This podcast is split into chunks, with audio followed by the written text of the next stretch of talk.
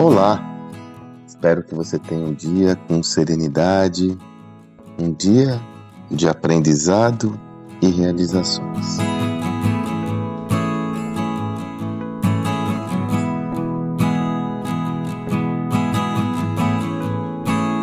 Quem me acompanha diariamente, ou melhor, quem acompanha meus áudios diários, deve ter percebido que dia 12 de janeiro eu acabei não gravando o meu áudio. Isso aconteceu pois é, acidente, um incidente triste acabou fazendo com que eu não tivesse foco, concentração e tempo para isso.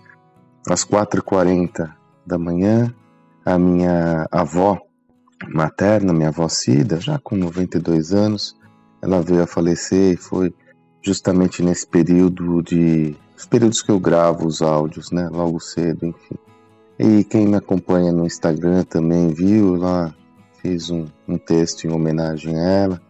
E eu gostaria de aproveitar esse momento para compartilhar um pouco desses aprendizados, mas sobretudo um deles que me chama muito a atenção é que depois de uma reflexão pessoal fica claro para mim a referência que minha avó teve em minha vida em diversas dimensões, mas essa é uma das principais. Sempre que tenho oportunidade de interagir com pessoas que estão mais próximas a mim, ou nem tão próximas, eu diria, né? Existe sempre uma qualificação que muito me enobrece, comentando sobre a minha humildade. Puxa, como você é humilde, legal e tal. E como eu disse, eu fico bastante feliz, contente por essa qualificação, porque, como você bem sabe, esse é um dos atributos essenciais que eu vejo em todo indivíduo. Tenho comentado muito aqui sobre os riscos dos egos inflados. E se, pensando sobre a origem dessa humildade ou desse ato de respeitar as pessoas independente de qualquer particularidade, eu posso ter uma perspectiva clara da influência da minha avó. Eu tenho inúmeros exemplos para dar nesse sentido, até o mais essencial é a forma como ela tratava carinhosamente a todas as pessoas, né? a forma como ela se dirigia a todas as pessoas, a forma como ela estava sempre servindo ao outro. Né? Minha irmã estava comentando que quando ela estudava minha avó é de Santos, família de Santos. Minha irmã estudava no Guarujá e ela levava marmita, porque era uma escola em tempo integral, pedagogia. E minha avó acordava de manhã porque ela não aceitava que a marmita não pudesse ser aquecida. Ela tinha que fazer a marmita na hora para minha irmã levar a marmita quente. Mesmo com a, a, a, óbvia constatação de que a marmita seria aquecida no dia de almoço, não adiantava. Minha avó era assim. Acordava quatro e meia, cinco horas, e só é, é, é, descansava quando via minha irmã atravessando a rua para certificar que nada aconteceu com ela. Então essa orientação ao próximo, que é a essência da humildade, né, do esse espírito de servir sempre teve muito presente. Mas quem me acompanha há mais tempo sabe que eu gosto da história da empadinha, né? A minha avó aposentada com meu avô não tinha recurso nenhum. Eu sou de uma família muito é, humilde, mas não tínhamos recursos também como ajudá-la. E ela sem grana para sobreviver. E ela sempre foi uma exímia cozinheira, ela resolve fazer um dos seus principais, uma das suas principais iguarias para vender que é empada.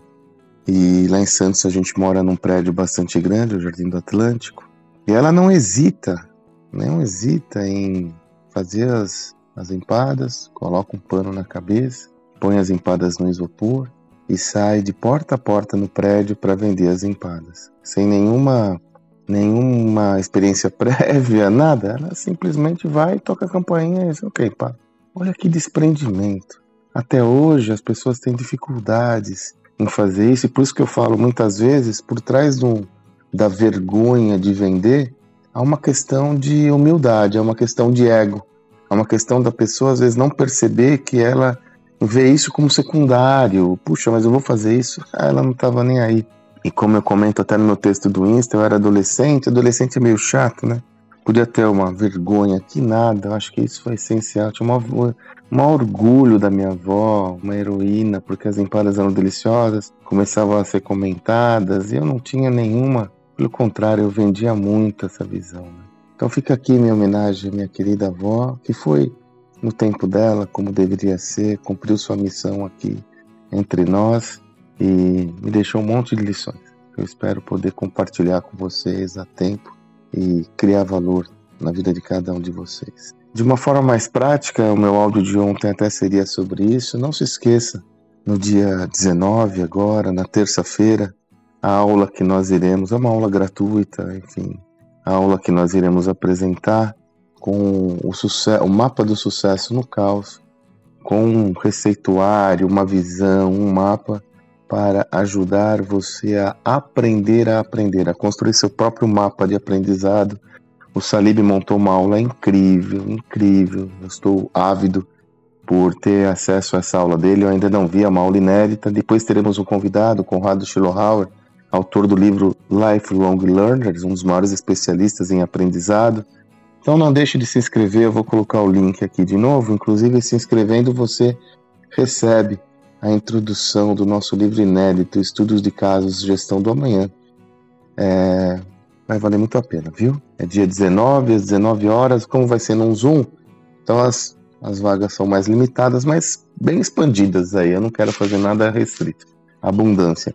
E se você achar que faz sentido, convide sua equipe, convide seus amigos, convide quem você achar que faz sentido. Eu estou muito animado com esse conteúdo. Espero que você tenha um excelente dia e até amanhã.